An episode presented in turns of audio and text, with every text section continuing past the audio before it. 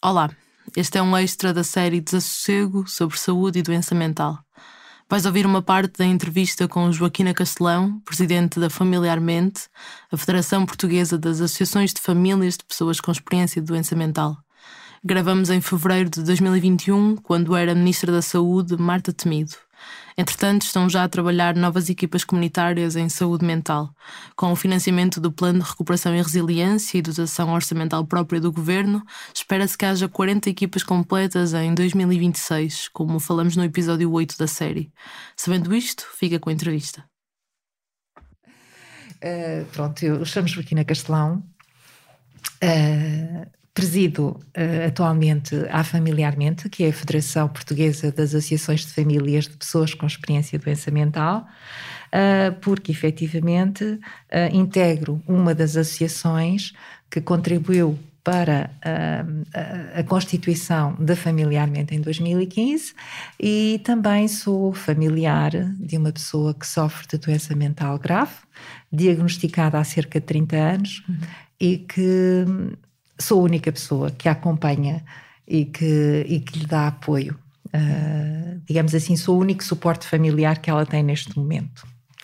Posso lhe perguntar o que é que fez surgir a familiarmente e como é que começou o seu envolvimento? Um, desde, desde muito cedo, uh, portanto, mesmo no âmbito da minha atividade profissional, uh, eu sempre tive uma certa apetência por apoiar e dinamizar uh, instituições uh, da, da comunidade sem fins lucrativos no apoio à infância, à adolescência, à deficiência.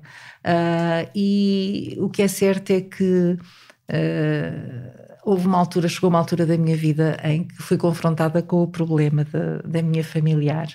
Ela tinha na altura 28 anos uh, e isso fez-me também a começar a, a interessar-me muito mais pelo problema da doença mental que até aí não tinha realmente, sinceramente, não tinha tido coisa. Os anos foram passando, a situação foi-se agravando e ela cada vez mais precisou de um suporte familiar que lhe desse apoio de uma forma continuada, contínua uhum. e quase diária. Uh, portanto, quando efetivamente, em termos profissionais, fiquei um pouco mais liberta das minhas responsabilidades, um, aderi a uma das associações de famílias que já existia. Uh, esta associação a que eu pertenço de raiz é a Associação dos Familiares e Amigos da Casa de Saúde, uhum. dos utentes da Casa de Saúde da IDEM, a ASA, que foi constituída em 1996. Claro que eu não estou lá desde essa altura, porque nessa altura nem sequer conhecia, nem sabia da sua existência, mas aderi uh, e comecei a me envolver nas atividades dessa associação uh, em 2007. Uhum. E pronto, depois foi daí um percurso, portanto, acabei por ser convidada para, para integrar os órgãos sociais. Em 2012, 2013, eh, em conversa e em articulação com outras associações de outras regiões do país, eh, percebemos que era importante eh, enfim, reunirmos a nossa voz de uma forma organizada para podermos realmente reivindicar os nossos, aquilo que nós consideramos os direitos dos familiares enquanto cuidadores de doentes mentais, Uh, mas na realidade aquilo que nós sempre achámos que era importante não é uh, medidas diretamente para os familiares, mas assim para os nossos familiares do, com doenças do foro mental.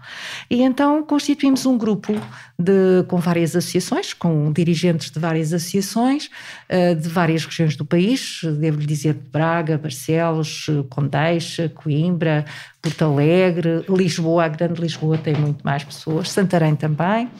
Uh, e começámos a reunir uma vez por mês, uh, no sentido de criar um grupo de trabalho que elaborasse os estatutos de uma futura federação de associações de famílias uh, de âmbito nacional. Só dessa forma é que nós poderíamos realmente, porque uh, cada um de nós uh, isoladamente não conseguiria fazer nada. Exato. E foi assim que nasceu. Foi, foi, não foi fácil.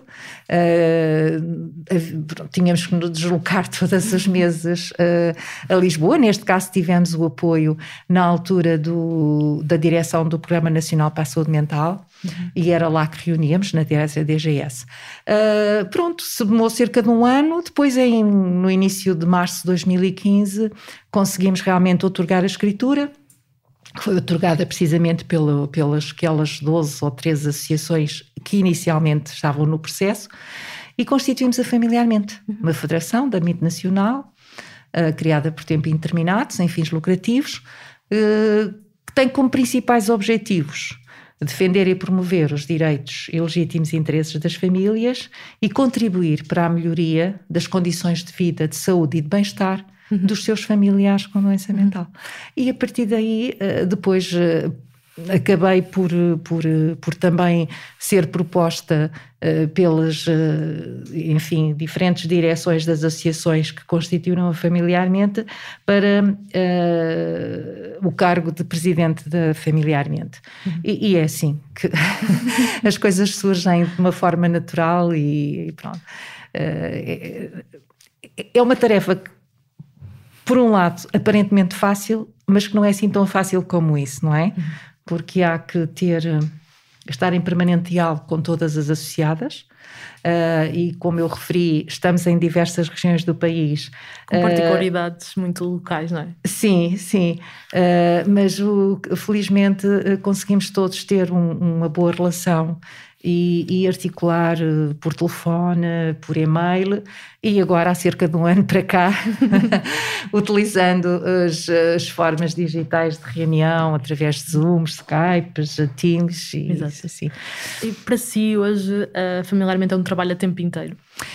É totalmente a tempo inteiro mas devo dizer que nenhum destes cargos, uh, portanto, não sou só eu que estou na, na, nos órgãos sociais, portanto, há, há, pelo menos 11 associações, porque cada associação só tem uh, direito a, a um, a, portanto, a eleger um dos seus membros para, uma, para um dos, dos, dos, dos órgãos sociais, um, e, portanto, claro que eventualmente é na direção que recai, digamos assim, as atividades do dia a dia uhum. e, e, a representação e a participação em grupos de trabalho, em comissões, uh, enfim, eh, realmente é, é na direção e, e, mais precisamente na presidente de direção.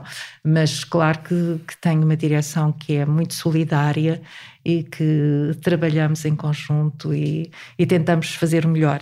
Uh, mas pronto, mas é um trabalho totalmente a tempo inteiro, sem grande espaço para isso, ainda que eu continuo a, a, a ter que dar atenção à Associação de Famílias de que também, a que também presido, que é a ASA.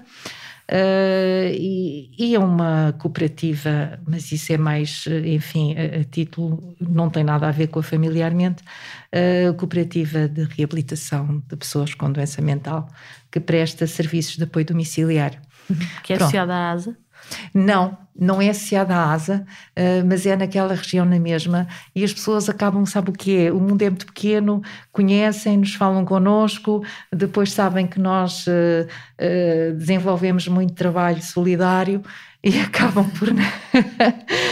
Porque efetivamente para estes lugares não são remunerados, como eu disse, não há qualquer remuneração, não há qualquer compensação pecuniária, mas, eh, mas não fui capaz de dizer que não, porque precisamente é uma cooperativa de solidariedade social que visa precisamente também a reabilitação uh, de pessoas uh, com doença mental e, e, é, e na realidade temos pessoas integradas que tentamos, enfim, desenvolver as suas capacidades. Claro que neste caso na área da restauração, principalmente, uhum. e no tratamento de roupa, que são, uh, claro que não é no apoio domiciliário, porque o apoio domiciliário tem que ser feito por ajudantes, pessoas com, com, algumas, com alguma formação uh, nessa área, mas mais na área da restauração e tratamento de roupa. Uhum. E é muito gratificante uh, nós podermos, enfim, acompanhar estes processos de reabilitação. Sim. Mas nada tem a ver com a familiarmente Sim. e é uma Sim.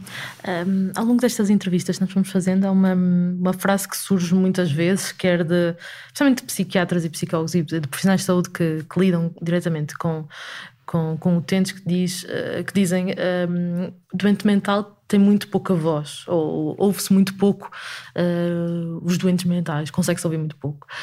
Um, Porquê que acha que é assim? E, e também perguntava se, no fundo, dar voz à família é dar voz às pessoas com doença mental. Uh, sim, uh, foi, foi esse, esse, esse, esse, esse objetivo que esteve presente nas associações de famílias quando nós nos começámos a reunir em 2013, 2014, tendo em vista familiarmente. Porque, infelizmente, Uh, há, há, algumas associações de, de, doentes da área mental, mas são associações uh, que mais, de, de, digamos assim, uh, de, intervenção a nível local. E, e, e, há uma certa dificuldade, talvez porque infelizmente as pessoas a nível psicossocial apresentam alguns handicaps, de se reunirem numa organização que os representasse a nível nacional. Hum. Isto era extremamente importante. Para Existe... intervir politicamente, não é? para Exatamente. definição de política uh, Para além de, dessa dificuldade, uh, que é uma realidade, Uh, ainda que nós tenhamos uh, os utentes representados através de uma rede informal, que é a Rede Nacional de Pessoas com Experiência de Doença Mental, uh, é uma organização que na realidade é informal, não tem personalidade jurídica. Uhum.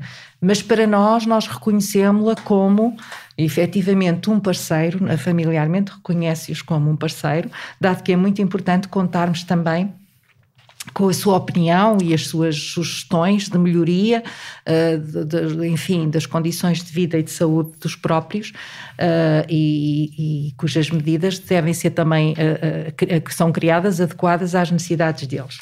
Mas não há dúvida que, que há esse problema. por outro lado, é o estigma que está associado à doença mental. porque, infelizmente, a nossa sociedade, por medo, enfim, e por e por desinformação. Uh, associa o doente mental muitas vezes a pessoas agressivas, porque infelizmente a comunicação social também nesse aspecto não ajuda muito, porque quando são notícias às vezes, enfim, de situações graves que surgem na sociedade, uh, normalmente uh, portanto, a pessoa causadora desse distúrbio ou qualquer coisa é uma pessoa que está descompensada a nível da, saúde, da doença mental. Uh, mas ele, coitado, infelizmente, não, enfim, não lhe podemos imputar total responsabilidade, porque uh, não está devidamente acompanhado e tratado, porque se tivesse devidamente acompanhado e tratado, essas coisas, essas situações não surgiam.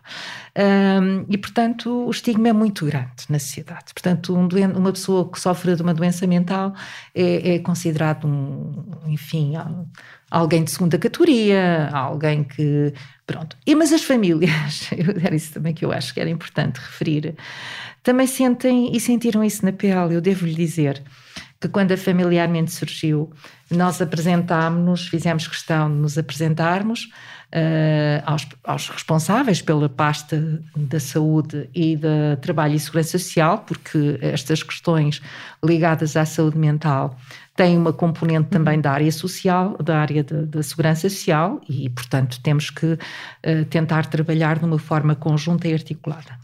Um, e também junto à Assembleia da República, do, da própria Comissão de Saúde Parlamentar, da Comissão de Trabalho, uh, e efetivamente, nos primeiros contactos que nós tivemos, sentimos que nos ouviam quase como Uh, enfim, como uma obrigação, não é? Porque, uh, uh, portanto, é, é, um direito das, das, das organizações representativas de um determinado grupo, neste caso das famílias dos doentes mentais, ehm, portanto, poderem apresentar as suas, enfim, explanarem as uhum. suas preocupações e as suas sugestões nestas coisas.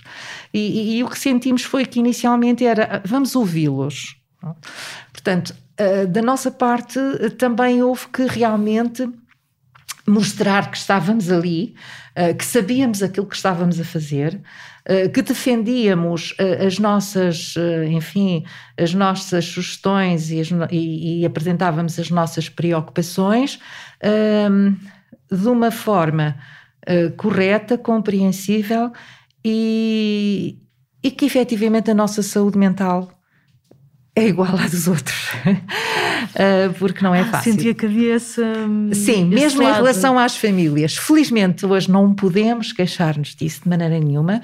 Uh, familiarmente fez cinco anos, está agora a fazer seis anos de existência, agora no final de março, 31 de março, e, e não há dúvida que uh, conquistámos realmente o nosso espaço enquanto parceiro para a área da saúde mental uh, e, uh, pelo menos a partir de 2016, 2017, ganhámos efetivamente direito a isso, uh, porque também tivemos coragem de apresentar uma petição em outubro de 2016.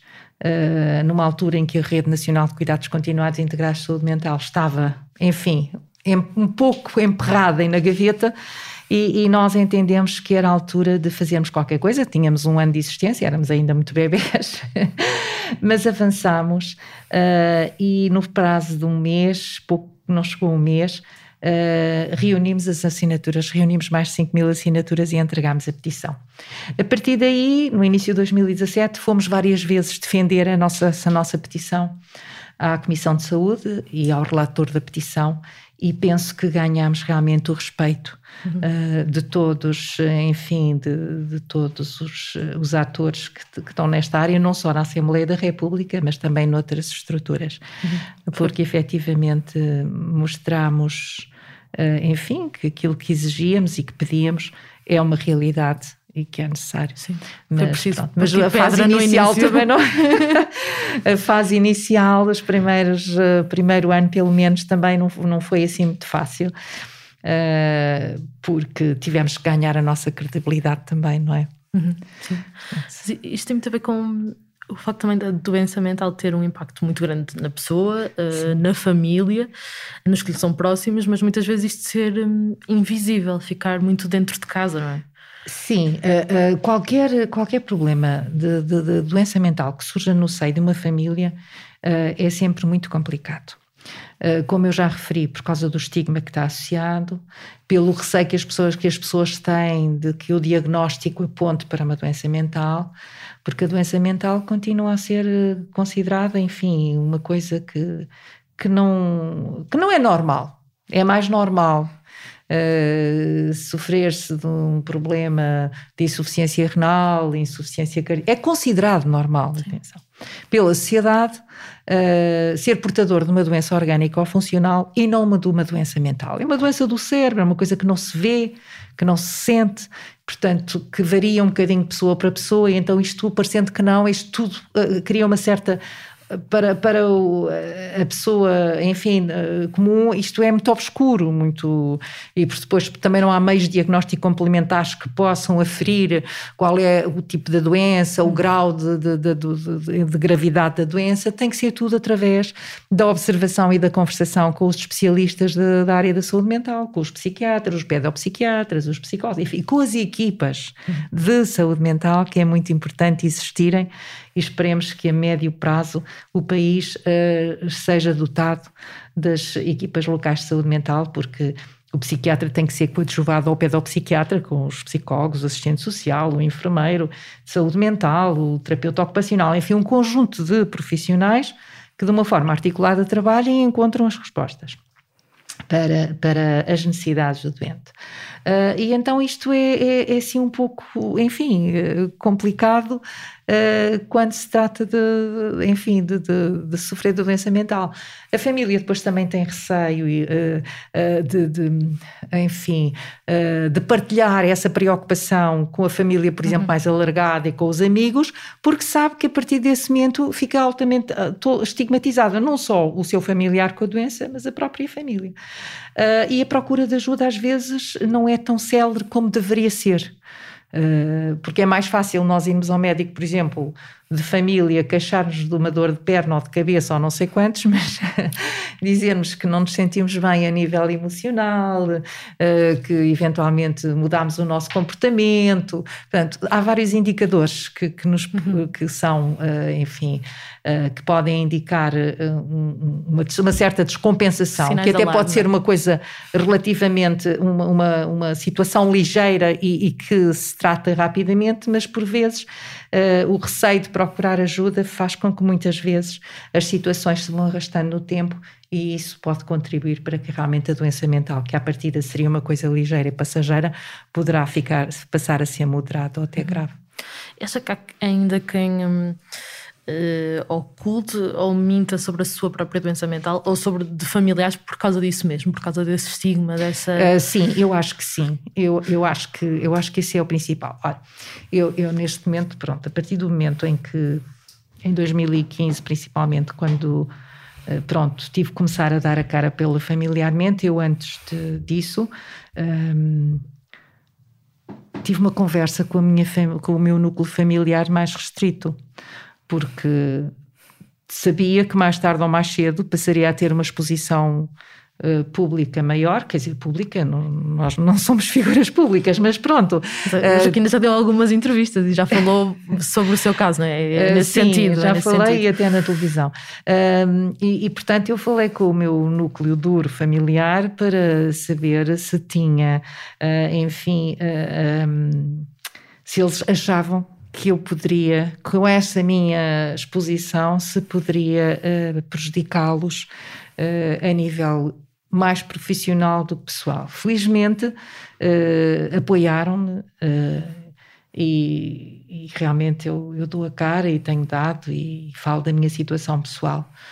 Mas devo-lhe dizer que durante muitos anos, enquanto profissional, isto era um assunto que eu não mencionava no meu círculo profissional, uh, porque sabia, isto aqui há uns 10, 15 anos atrás ou 20 anos atrás, sabia que poderia ser prejudicada. Porque se eu tenho um irmão ou uma irmã com um problema de doença mental grave, para a generalidade das outras pessoas, se sou irmã, tenho os mesmos genes, logo também posso sofrer desta doença. Uh, e isso poderia ter influenciado de uma forma negativa a evolução da minha carreira profissional. Portanto, eu isso é mais senti na pele isso, é? portanto, e, e, e, hoje em dia, eh, felizmente, eh, já não acontecerá isso tanto, eh, porque, enfim, nós batemos tanto na tecla do, do, do combate ao estigma, mas se calhar ainda existem essas situações. E eu devo lhe dizer que noto isso até na, na população uh, na, portanto, nos estudantes, uh, até universitários, porque infelizmente uh, são muito, há muitas situações de pessoas que frequentam o ensino superior que, enfim, por menor capacidade de resiliência, expostas a um sofrimento, muitas vezes apresentam situações de depressão e de ansiedade e, e, ainda que sejam pessoas com, informadas, portanto, são pessoas que estão no segundo, terceiro, quarto ano de cursos, de vários cursos superiores, um, têm algum receio em recorrer a apoio especializado. Portanto, isto ainda se verifica, não é? Portanto, quando se verifica estas situações em pessoas com algum um grau de instrução uh, já médio superior, uh, com certeza que em pessoas com, enfim, com, com, com menor a menor formação, uh, o medo será maior. Sim. É muito impressionante pensar na, na, forma como isso pode afetar, eh, como falava há pouco, a, pessoa fica, a progressão da doença. É, é, porque a pessoa à partida fica catalogada para o resto da vida. Sim. Eh, e os seus comportamentos mais escrutinados e associados tudo, a... tudo, tudo, tudo, todos os comportamentos, a nossa postura. Uh, repare, as famílias também, são, também sentem isso. Como eu lhe disse, hoje em dia eu já não sinto e estou completamente à vontade. Mas nas primeiras vezes eu, eu sentia que também era altamente escrutinada. Porque, mas isto, Como se as pessoas estivessem não... à procura de sinais de alerta de alguma coisa uh, que. Sim, sim. Enfim, se a pessoa se mostra mais nervosa, menos nervosa nervosa, gesticula, portanto, tudo aquilo que coisa. E, e, e, portanto, da parte dos profissionais de saúde mental, enfim, porque eles aprendem a estudar o comportamento humano, não há dúvida que, que realmente também se nota isso. Uhum. Mas pronto. Mas é, é uma, são, são é, é, enfim, são situações que, que eu penso que com o decorrer dos anos vão, vão se esbatendo. Isto é, há, há áreas, eh, portanto, há, há, coisas relacionadas com o estigma que já estão muito mais esbatidas que estavam há 10 ou há 15 ou 20 anos atrás e, que eu espero que nós já estamos em pleno século XXI, não é? já não estamos na idade das trevas, mas espero que efetivamente mais uns aninhos e esta situação já esteja completamente, já não seja um problema para quem sofre de doença mental e para as suas famílias também, uhum. que por arrastamento são até afetadas. Uh, exato, diz muitas vezes que as famílias também ficam doentes, ou que ficam. também são, são um doente neste processo, principalmente se tiver que lidar com uma doença mental crónica para a vida. É? Claro. Uh, neste momento, uh, e tendo em conta aquilo que tem avançado e a discussão pública sobre o estatuto do cuidador, quem é que cuida do cuidador? eu, eu, digo muitas vezes e disse, e olha, e no, no na altura em que, em que familiarmente fez a sua apresentação pública, até, até dei uma entrevista uh, para um jornal em que dizia que a família é o doente oculto. E é verdade. Não é o doente mental, como o seu familiar, mas é alguém que sofre uh, a vários níveis. Uh, em termos emocionais, porque quando se recebe o diagnóstico do, da doença do seu familiar, se é uma situação grave, uma doença mental grave, se é uma doença mental ligeira, há sempre a esperança e a expectativa e vai vendo melhoras à medida que o tratamento vai sendo feito, das as, as diferentes intervenções que lhe são prescritas a nível farmacológico, psicoterapêutico e por aí adiante.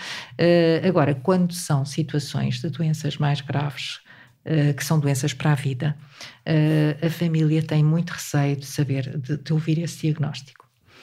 Uh, porque ainda, possa, ainda que possa ter pouca informação sobre isso, sabe que há um conjunto de doenças que são altamente penalizadoras e que restringem as capacidades da pessoa, a sua, o, o poder ter uma vida considerada normal.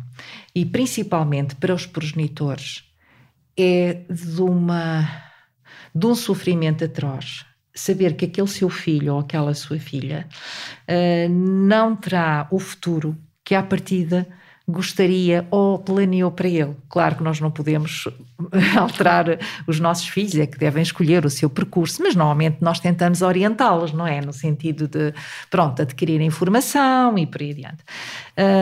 E, portanto, principalmente para os progenitores, é de um sofrimento muito grande. Uh, e depois surge o problema também da culpa. É, é assim porque é, é, tem esta doença porque não sei quantas pessoas tentam encontrar sempre a culpa fora, enfim, do, do, do, espaço de conforto dos, dos próprios. E, e, e, o medo pelo futuro, o saber que daqui, uns anos depois aquele filho vai ficar sem suporte familiar, porque é a lei da vida, não é? Uh, são situações muito complexas.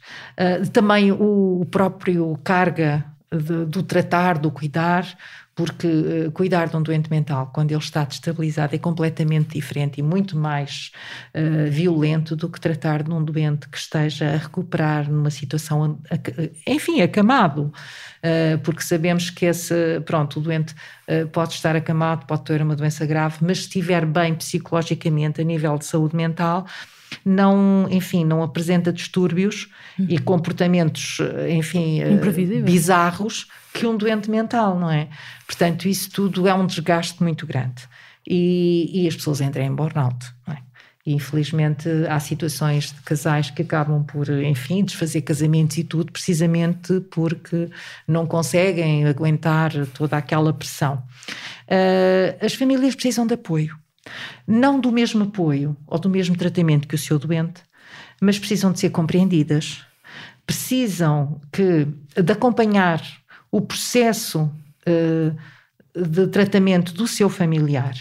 E, e nesse sentido, uh, nós temos, queremos e acreditamos que com a, com a implementação do Plano Nacional de Saúde Mental uh, e a criação das equipas locais de saúde mental, que irão trabalhar ou deverão trabalhar de uma forma articulada, que as famílias devem ser incluídas em todo esse processo.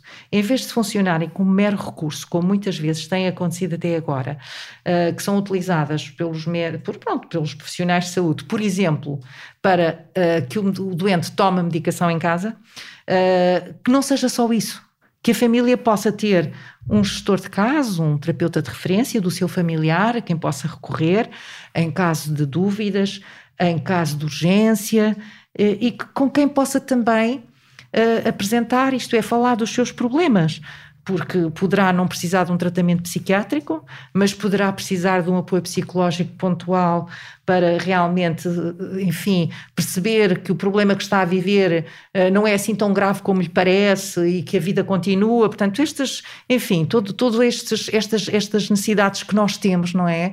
Uh, por vezes uh, não conseguimos sozinhos encontrar Uh, razões para uh, levarmos a vida de uma forma uh, mais saudável e também fazer com que à nossa volta todos estejamos, enfim, com, com melhor bem-estar. E, e, tudo isto é importante. E até agora a família nem sempre é envolvida no processo de tratamento do seu doente, uhum. processo de tratamento e processo de recuperação. Isso é muito importante porque vai, ao fazer isso vai, vai, vai acompanhar também a evolução uh, do, do, do, seu doente, uhum. vai perceber que realmente há esperança, que, que há possibilidade de, de, de enfim, eh, de, de, ver, eh, pronto, vem uma evolução positiva. Quando a evolução é negativa, pois aí é complicado, uhum. muito mais complicado, e não há dúvida que as famílias têm, devem ser apoiadas. Até porque, infelizmente, há um aspecto que não tem sido devidamente, enfim, uh, não é que não esteja pensado, e que não faça parte do próprio Plano Nacional de Saúde Mental, como disse há bocadinho, que é de 2007 e que neste, na presente data, infelizmente, ainda não está completamente implementado. Uh, que é importante a promoção e prevenção da saúde mental. E essa promoção da saúde mental deve começar até antes do nascimento. Porque se nós começarmos a ter uh, a ter condições a nível dos cuidados primários, sobretudo dos cuidados primários e também dos cuidados especializados, de um acompanhamento integral dos futuros pais, eventualmente não iremos ter crianças com tantos problemas uh, de saúde mental, porque na realidade é uma realidade também, não é? Há muitas crianças que, a nível até do, do infantário e do, e, do, e, do, e do primeiro ciclo do, do ensino, apresentam já uh, algumas descompensações. E, e porquê é que será? Se calhar é porque, efetivamente, no seu seio familiar, uh, não é. Uh, o ambiente no seu seio familiar não será suficientemente equilibrado para que a criança sinta segurança, uhum. uh, sinta bem-estar. Portanto, isto tudo é assim, é quase como uma pescadinha de rabo na boca, né? Nós temos que começar por algum lado, não é? Porque uh, estes, estas crianças e estes uh, adolescentes agora com problemas, daqui a uns anos são os homens e as mulheres, não é? Que, que eventualmente terão problemas mais graves. Portanto, nós temos que investir muito também na promoção da doença mental, a começar pelo menos no nascimento ou antes do nascimento, e na prevenção da doença, Sim. para evitar que haja tantas situações. Claro que nós não podemos mudar a maneira de ser das pessoas, uh, não somos todos diferentes, mas uh, com as metodologias adequadas e com a intervenção dos diferentes técnicos das áreas eh, ligadas à, psiquiatria, à psicologia, à enfermagem, à terapia ocupacional, à psicomotricidade, quer dizer, há um conjunto de, de, de, de técnicas destas áreas que podem contribuir para melhorar uh, o bem-estar uhum. e, e, das famílias, das pessoas em si, Exato. que eventualmente depois uh, se vai refletir no ambiente familiar. Uhum. Porque na psiquiatria, apesar de haver ainda um mundo por descobrir e uma série de coisas por identificar, há fatores de risco muito claros. É? Há, há, fatores que, que podem uh, vir a explotar uma, uma, doença mental ou um problema de saúde mental. E eu também sinto que se fala muito pouco dos filhos de pessoas com doença mental e, e falando é um bocadinho de, dessas é pessoas em é risco. Parece que se fala, sim. Parece que se fala mais dos, eh, enfim, dos filhos uh, com doença mental, mental e não dos filhos de pais. É verdade, é uma realidade porque efetivamente uh, há pessoas eh, que, uh, que, enfim, sofrem de doenças do foro psiquiátrico uh, que nunca chegam a ser diagnosticadas ou tratadas, porque também estatisticamente sabemos que, que há muita gente que não é, mesmo os diagnosticados, segundo consta, só 10% das pessoas diagnosticadas é que fazem um tratamento adequado e que 60 e tal por cento nem fazem nenhum tratamento e que o resto faz algum tratamento. Portanto, isto tudo parecendo que não está relacionado. porque uh, um casal, eventualmente, aparentemente normal, uh, se calhar é só aparentemente normal. Não é? E, portanto, acaba por depois uh, contrair matrimónio ou não, portanto, depois ter, ter filhos, e, e se efetivamente essas pessoas, enfim, não forem suficientemente equilibradas, não quer dizer que seja geneticamente claro. a doença transmitida, mas é o ambiente Muitas, porque muitos destes, de, do desencadear destas doenças são, resultam de fatores externos e não só apenas genéticos. Isto também é importante referir, porque às vezes há aquela questão: ah, isto é tudo genético, isto se o pai é, a mãe também é, o filho também é. Pode acontecer, não quer dizer que não mas não é uma doença que se possa dizer que é exclusivamente hereditária. Uhum. Ela resulta também uh, do ambiente em que a pessoa está inserida e de vários fatores desse mesmo ambiente. Por exemplo, eu no meu caso, posso lhe dizer que o caso da, minha familiar, uh, até aos 20 e poucos anos, teve um percurso absolutamente normal e regular, com bom aproveitamento, concluiu até uma licenciatura e tudo. Mas depois houve um revés a nível pessoal na sua vida, uh, de um namoro que já durava há muitos anos. E que perspectiva, portanto, havia uma perspectiva, enfim, de garantia a 100, 200%, que iria resultar num casamento bonito, duradouro. E a paixão era muito grande. Ora, uh, de um momento para o outro, essa, essa relação uh, é, é cortada uh, pelo, pelo lado de, dele, uh, dizendo que se tinha apaixonado por outra pessoa. Portanto, a partir daí foi um desenrolar. Por mais que nós tentássemos uh, dizer-lhe que a vida continuava e que as coisas se resolviam, não foi fácil. E, e, parece que não quer dizer que tenha claro. sido só isso a desencadear, mas isso foi um dos fatores. Portanto, a, a, a falta de, de resiliência, a, a fragilidade uh, da sua personalidade, uhum. uh, fez com que efetivamente a partir daí uh, perdesse o interesse em viver, em conviver. Portanto, houve uma série de, de, de indicadores que depois que não eram bons, não é? E que com o passar dos meses foram avolumando. Pronto. Não significa que, não quero com isto dizer que foi que só resultou dessa situação, mas que essa situação acabou por despolutar uhum. um problema grave. Uhum. Exato. Portanto, isto para dizer que às vezes não são. Pronto, o meio ambiente contribui muito para a, a saúde mental e o bem-estar das pessoas. Exato.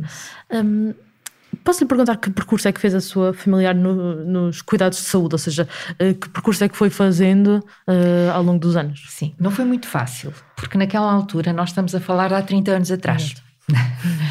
e, e, nessa altura, uh, para todos nós, principalmente para os meus pais, uh, falar em, em hospitais psiquiátricos para o comum, para a pessoa comum era o hospital dos malucos temos que ser realistas nesse sentido.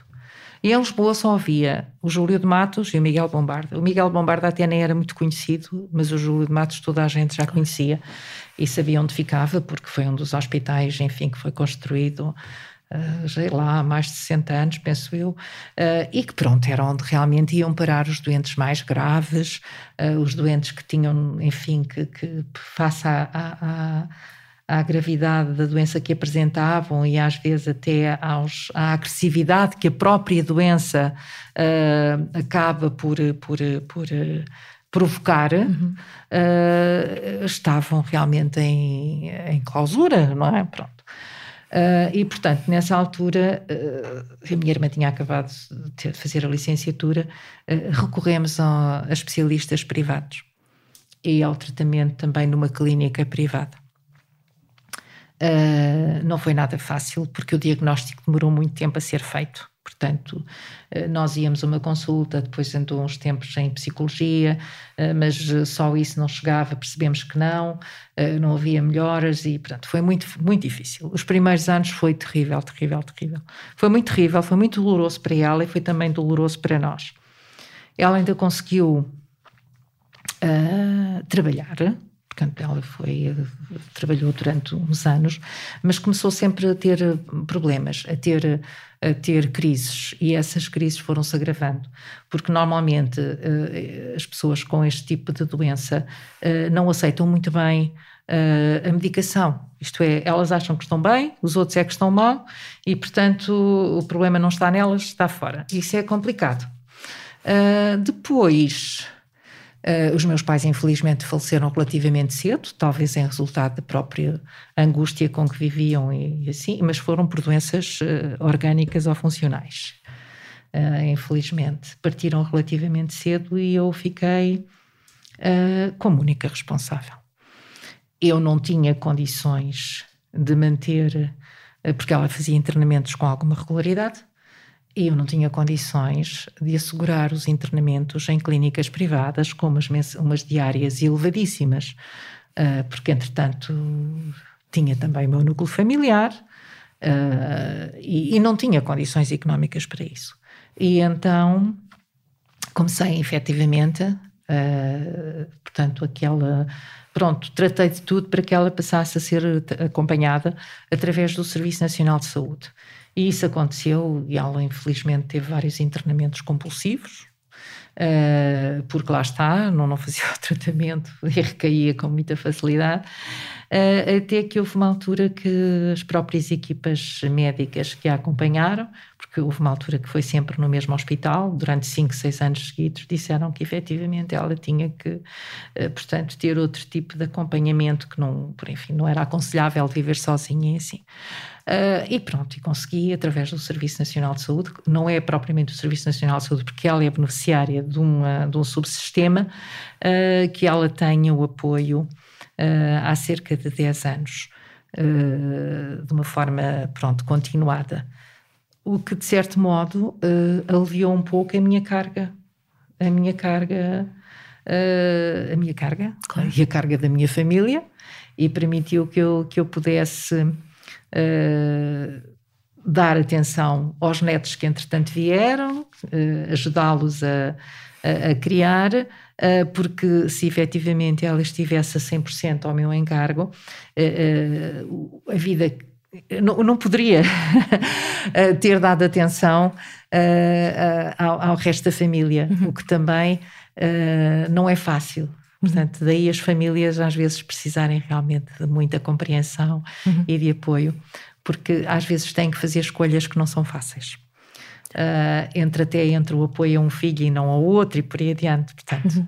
não... E depois também isso coloca a questão do, do tipo de cuidados, é? dos cuidados especializados. Eu não sei se ela está numa, numa situação ela com tem, cuidados ela tem, especializados. Tem, sim, ela está numa situação de residência de apoio máximo.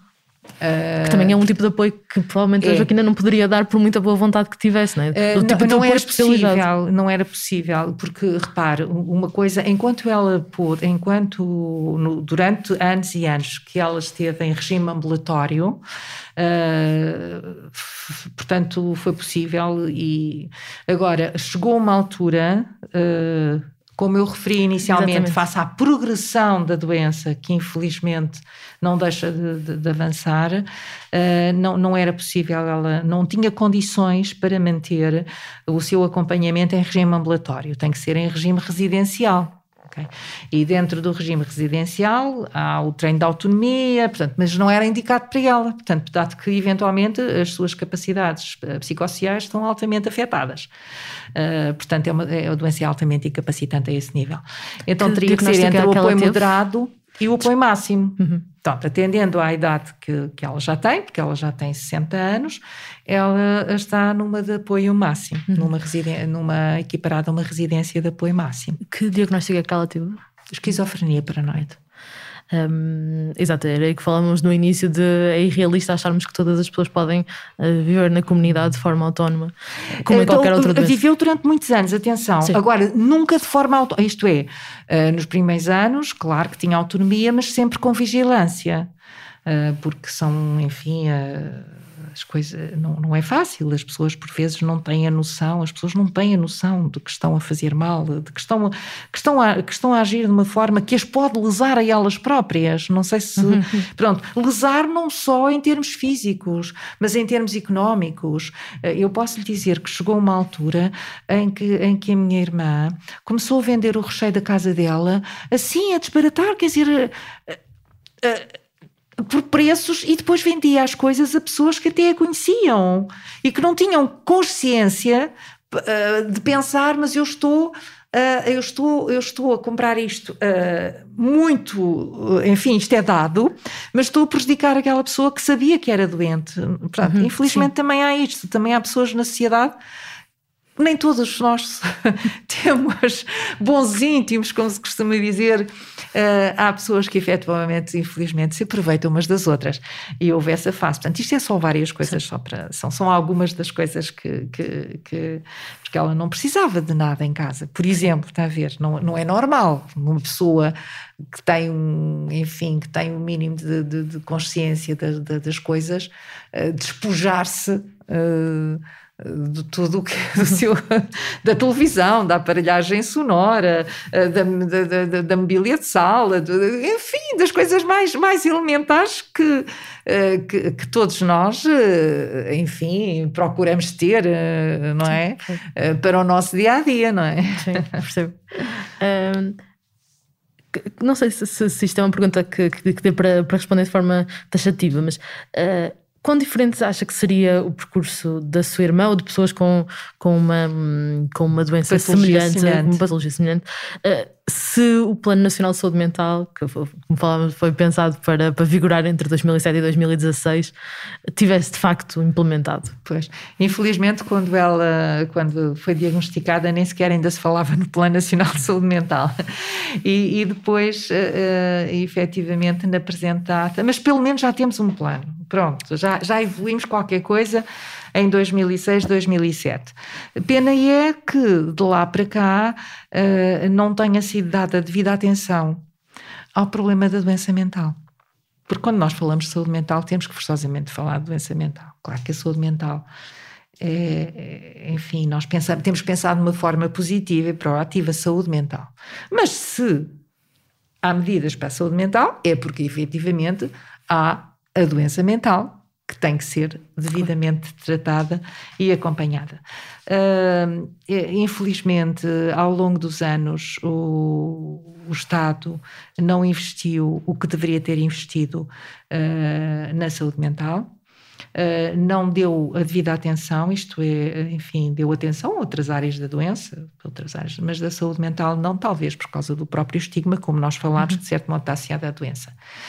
Ah, porque até para a saúde mental os investimentos, isto é, não carece de grandes investimentos em equipamentos altamente sofisticados, não, não, é, não é o caso, não estamos a falar de cirurgias, ah, ah, enfim, de, de, de intervenções de alta tecnologia, estamos a falar de intervenções em que o fator dos recursos humanos é fundamental. Acima de tudo, é o fator dos recursos humanos. Uh, claro que é necessário também algum, algum equipamento, mas, claro, mas é, não sei se me faço entender. Portanto, e aqui neste caso a, a, a, falha está aqui, porque a maior parte das medidas do plano, claro que, que é necessário também a criação de estruturas adequadas para acolher e para cuidar, dar, isto é, haver uma continuidade de cuidados a pessoas que necessitam de ser integradas numa residência de apoio moderado ou numa residência de apoio máximo ou máximo apoio, como queiram chamar. Portanto, é a mesma Exato. coisa, a ordem da palavra, no fim de contas, quer dizer a mesma coisa.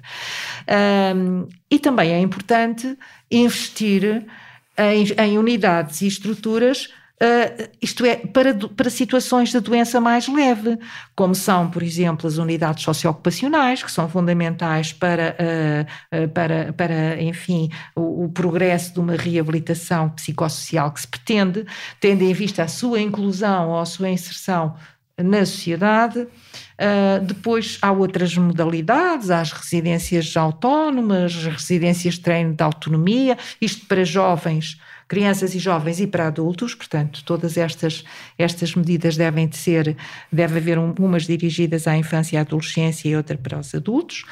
Uh, e infelizmente são muito poucas ainda as que existem.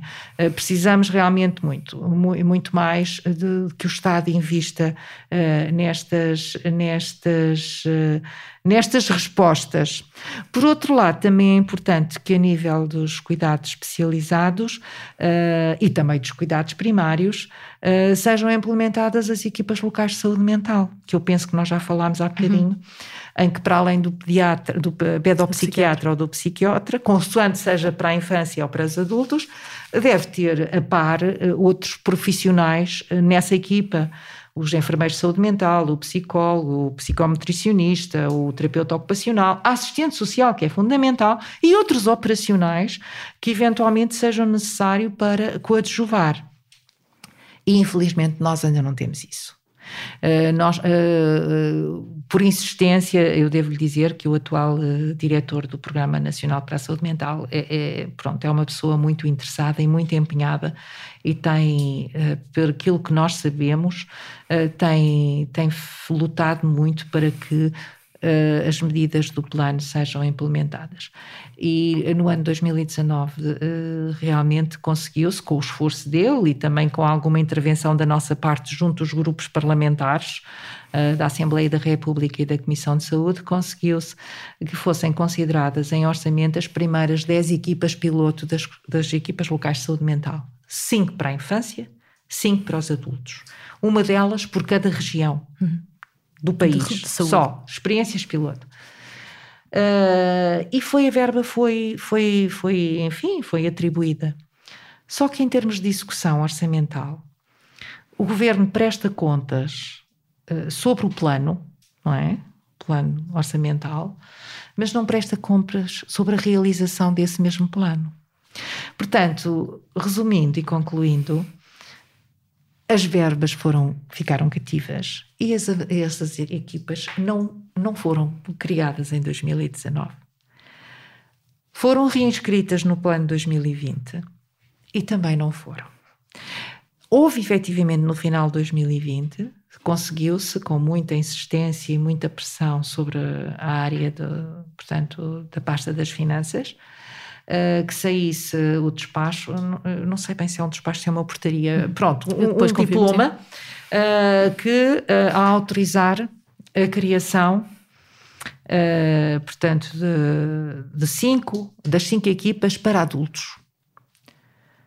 Uh, e achavam que efetivamente as, as, equipas para adultos era suficiente porque os adultos e as crianças não. Nós coisas são diferentes, nós não podemos querer que. Portanto, não, não, são coisas diferentes. As intervenções na área da saúde mental, na infância e adolescência, têm que ser feitas por técnicos adequados a essa. São os pedopsiquiatras, são a os própria área da médica infância. é diferente. A própria área médica na área da, da, da, medicina geral, eh, ainda que o acompanhamento hoje em dia das, das crianças uh, seja feita a, a, nível dos cuidados primários pelo médico de família, mas sempre que há necessidade, vai para a especialidade de pediatria. Portanto, então, por muita insistência também, uh, lá uh, conseguiu-se que depois, mais no final do ano, uh, saísse o, o, diploma que prevê a criação das tais cinco equipas para a infância e a adolescência. Uh, mas, uh, mas não há dúvida que há uma coisa que eu tenho que realçar também, a par do trabalho uh, que tem sido desenvolvido pelo diretor do Programa Nacional para a Saúde Mental, a senhora Ministra da Saúde também tem revelado uh, muito interesse em que efetivamente a saúde mental uh, seja dotada uh, dos meios necessários para o desenvolvimento do plano. agora, temos que crer e acreditar e esperar é que seja que, se, que haja uma concretização concreta e plena, não é? Pronto. Porque de promessas já nós andamos há muitos anos, a começar com o plano desde 2007, 2008. Uh, e, e, até porque há outras coisas envolvidas no, no próprio plano, que é por exemplo, a reforma da da, do, dos serviços de psiquiatria, que também só pode acontecer se houver investimentos adequados nas tais, nas tais respostas que são necessárias para poder fazer a reconversão dos, dos internamentos que neste momento perduram em, em, ainda em, em, três, acho que são três hospitais psiquiátricos, não é? Uhum. Porque não podemos simplesmente fechar o hospital, encerrar o hospital psiquiátrico sem criar uh, as estruturas para uh, dar seguimento uh, da continuidade de cuidados aos que precisarem da continuidade de cuidados, porque nem todos terão condições de transitar uh, autonomamente para a comunidade, até porque haverá muitos desses doentes que já nem suporte familiar têm, uh, doentes na casa dos 50, 60 anos, à partida já não têm suporte familiar.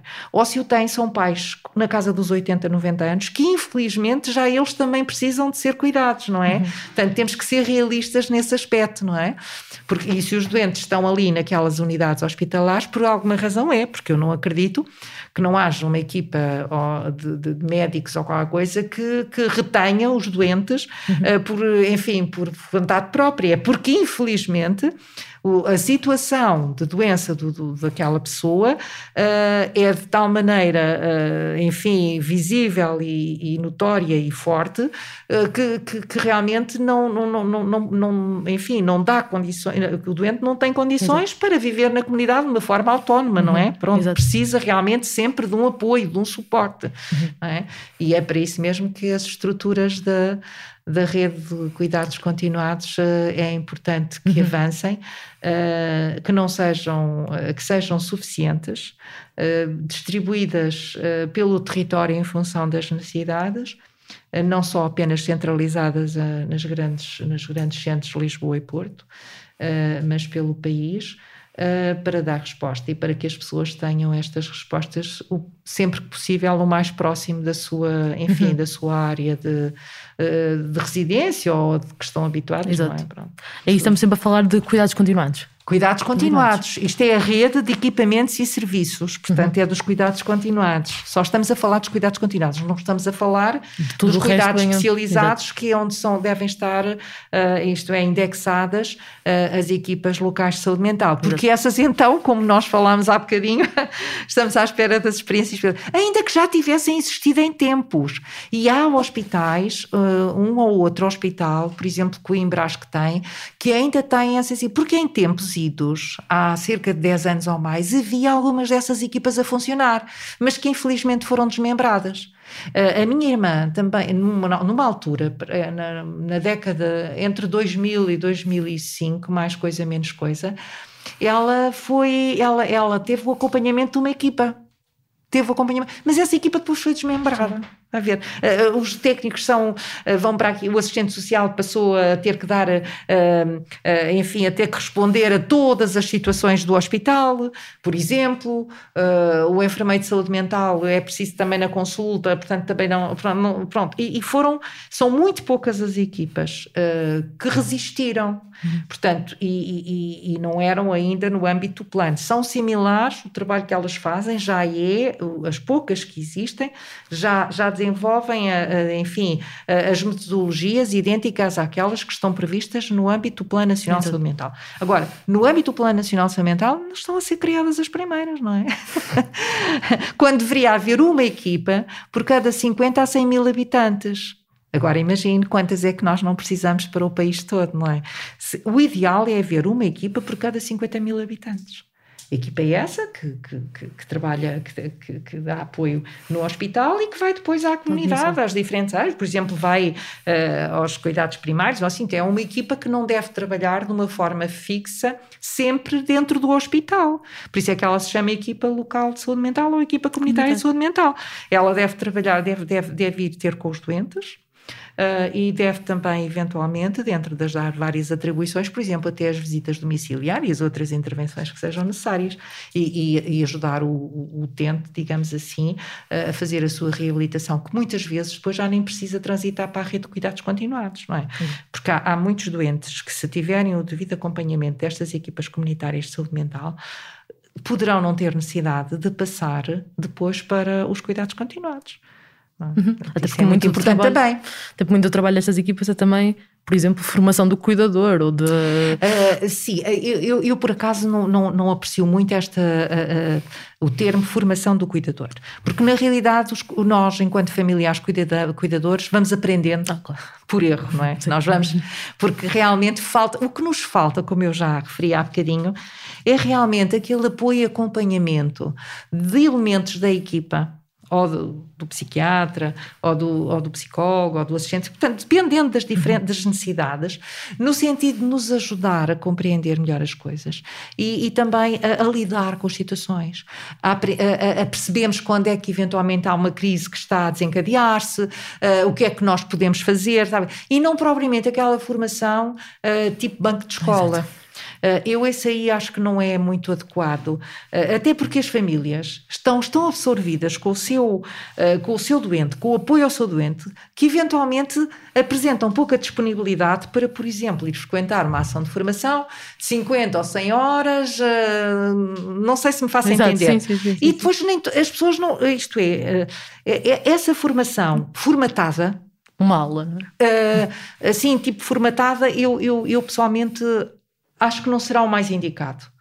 Uh, porque uh, eventualmente, por exemplo, para os, as doenças degenerativas e, e, cuidado dos doentes acamados, acho que é importante as famílias serem, portanto, o cuidador principal Uh, ser ajudado a, a, a, saber como deve dar o banho ao doente, como deve mudar a roupa. Portanto, há um conjunto de técnicas que são importantes aprender uhum. para o bem-estar do claro. doente, não é? E para não pôr o doente em risco, porque pronto. Agora, na doença mental, a recuperação normalmente é feita na situação em, na vertical, não é deitada em pé. E, portanto, não, não é propriamente esse tipo de cuidados que a família tem que prestar, é outro tipo, é tipo de âmbito mais uh, mais emocional, mais relacional, não sei se. Uhum, e isso às vezes isso não, se, não, não, não se consegue aprender numa, numa, numa aula. sala de aula. Até porque depende de cada um de nós, não é? Pronto. E, e, às vezes um, um, uma pequena palavra, um, um, conselho, uma conversa de um quarto de hora, 20 minutos, meia hora com um dos profissionais que, que cuida do seu familiar, se calhar resolve imensos problemas, Exatamente. ajuda a resolver e a desbloquear muitas coisas que, que do que propriamente aquela formação sentada na, na, sala de aula.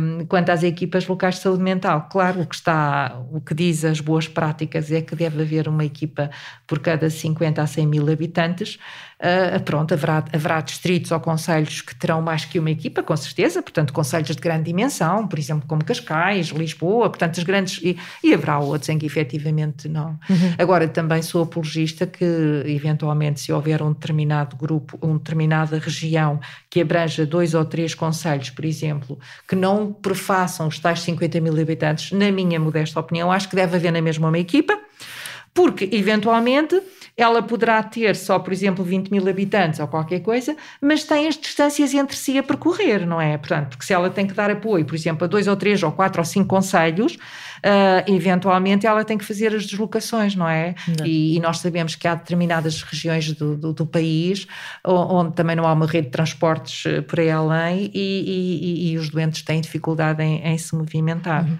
Isso é muito significativo no Algarve e no, no, no Alentejo. Alentejo. Há uma parte do Alentejo, nós o ano passado fizemos o nosso encontro por acaso na região de Porto Alegre, porque no Norte Alentejano, porque é uma das regiões uh, pronto, que tem realmente um serviço de, de psiquiatria e saúde mental bem montado, tem bons técnicos, bons profissionais, mas depois há escassez das respostas complementares, porque uh, a equipa no hospital trata, cuida e tal, mas depois não há respostas na comunidade. Está a ver? Uhum. Portanto, isto é, e não é só aí, mas no Norte Alentejano realmente é, é mais notório, Sim. não é? Onde, onde há muita dificuldade, até, eh, até, até houve dificuldade de fixação até de psiquiatra. Agora, felizmente, parece-me que as coisas estão, estão melhor encaminhadas e, e há um conjunto, vários internos que, que se têm uma dedicação muito grande uhum. à, à, causa e que estão lá na região e que nós esperemos que, assim, que, que, que, que se fixem e que fiquem, porque é, é muito importante para para apoio à, à, população.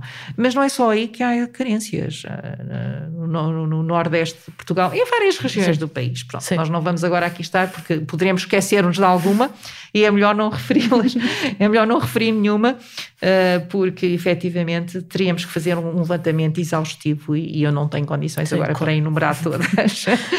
e é desagradável Sim. esquecer alguém. Ao nível dos cuidados uh, continuados, eles são sempre ou quase sempre uh, parcerias com o IPSS ou com o setor social, não é? Uh, são sempre respostas Sim, feitas desta forma. São respostas que eventualmente o Estado não dá de uma forma direta, o Serviço Nacional de Saúde não dá de forma direta, mas financia.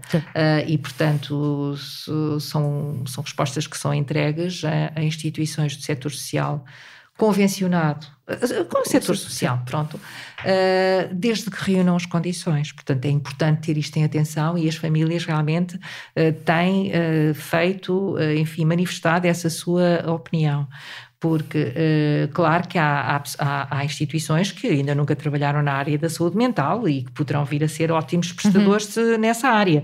Agora, tem que haver um acompanhamento muito bem, muito bem feito, um acompanhamento e uma avaliação, mesmo daquelas que já uh, trabalham há anos na área da saúde mental, porque isto, como em todas, uh, em todas as áreas profissionais e em todas as áreas de atividade, há, há sempre necessidade de fazer reajustamentos e às vezes de, de, de, de pronto, de, fazer uma, uma avaliação daquilo que tem estado a ser feito, se não tem havido desvios ao que efetivamente estava preconizado nos, nos modelos de intervenção, para garantir o melhor serviço, não é? Uhum. Pronto, e nesse aspecto uh, é muito importante que as famílias as representantes das famílias e também dos utentes, ainda como nós referimos, eh, não, há, não tenham uma representação formal, uh, sejam ouvidas e sejam tidas em conta, porque nós não podemos ter apenas a opinião uh, de quem presta os cuidados, uh, isto, por exemplo, para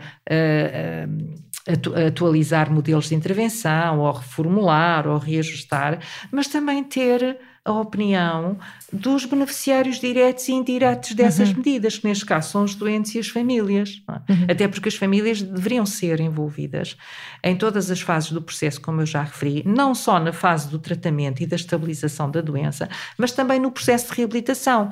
Que o processo de reabilitação uh, não é eterno, não é? Há de chegar a uma altura em que o doente vai ter que transitar, se tiver condições para isso, novamente para o seio familiar e para, para a comunidade, uhum. prosseguir estudos ou tentar encontrar um trabalho. Qualquer coisa. E se a família não for envolvida por, por, por, por as entidades prestadoras destes cuidados desde o princípio, uh, fica um bocadinho à nora quando chega ao fim do processo e diz assim: olha, ele agora volta para casa e volta em que, em que moldes, uh, em que condições, qual foi o seu processo evolutivo, em, o que é que ele poderá fazer, o que é que nós poderemos fazer por ele, que tipo de acompanhamento é que vai precisar. Portanto, há uma série de.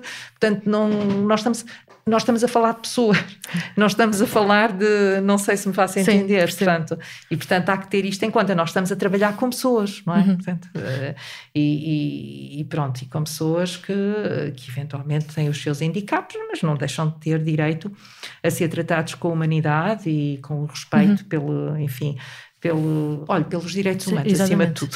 Uh, há bocado falava da avaliação destes uh, serviços de saúde. Quem é que a faz? Se é que ela é feita? Pronto, uh, nós queremos que sim, que é feita pelo menos os, os diplomas que criam as medidas. Uh, estamos a falar de uma forma Geral. generalizada.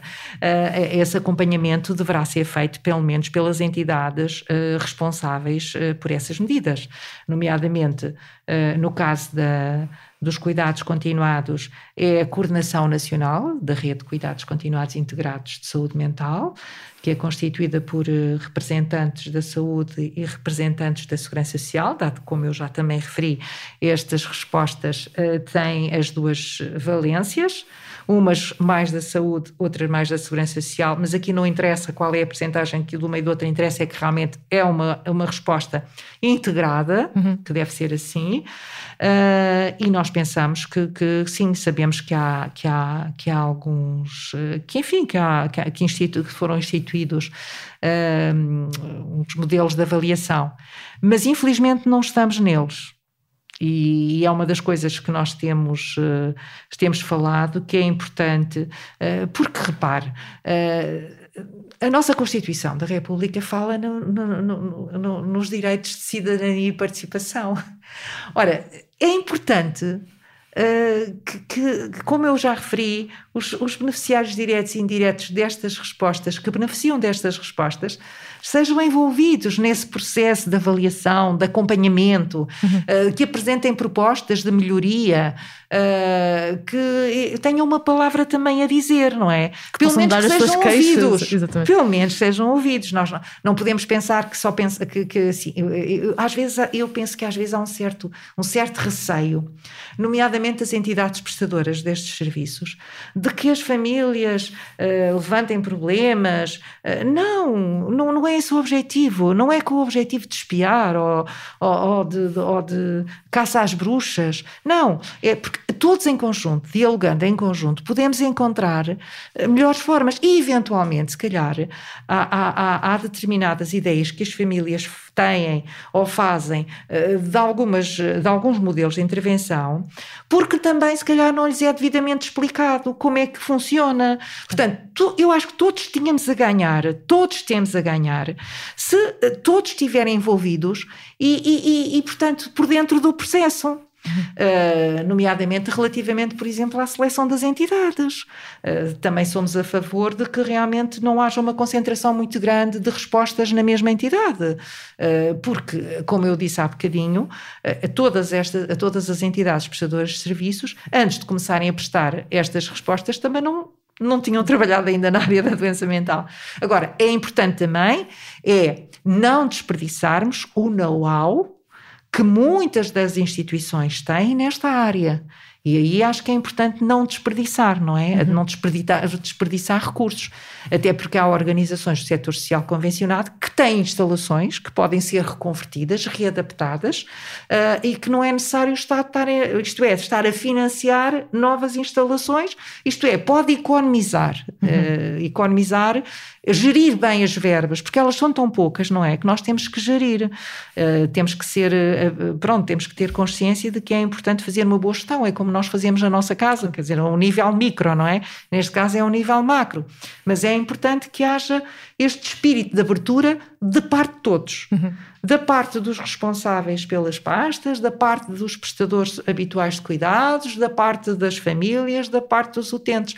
E, e, que se realmente nós estivermos por dentro das coisas, se calhar não haverá tantas críticas. Críticas no sentido proativo. Uhum. Eu devo lhe dizer, enquanto estiver à frente familiarmente, a, a nossa postura será sempre de, de, de, enfim, de contribuir para a solução e não para aumentar o problema. Okay?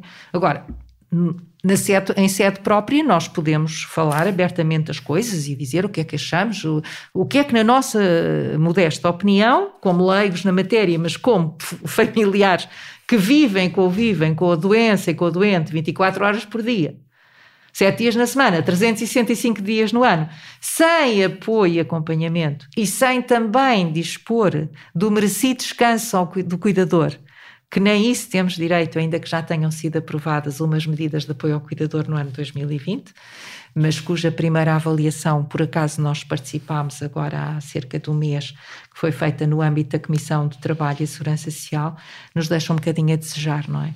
porque efetivamente são muito poucos os, os, os familiares cuidadores abrangidos.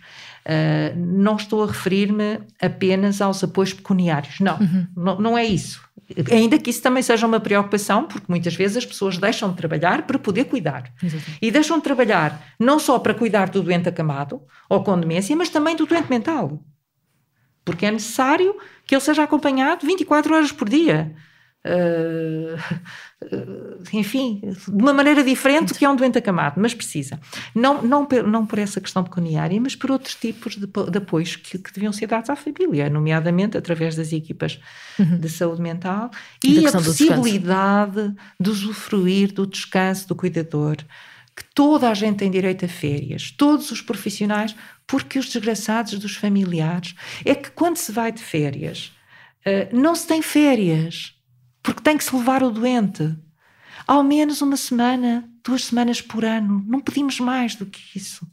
Que garantam a assistência ao nosso familiar uma ou duas vezes por ano, em períodos pequenos, eh, tipo mini-férias, mas que as famílias, que os familiares possam usufruir também de um pouco de descanso, isto é, durante uma semana pelo menos, assim, pronto, vou desanuviar eu, não estou preocupado, o meu familiar está bem entregue, uh, vão cuidar bem dele, eu vou fazer uma pequena viagem, É preciso, isso faz parte da saúde mental de todos Até nós. como medida preventiva, não é? Como falava há pouco. Tem que ser, tem que ser. Temos que evitar que o burnout se instale nas pessoas, porque Sim. depois assim ninguém é feliz e cada vez temos uma sociedade mais doente.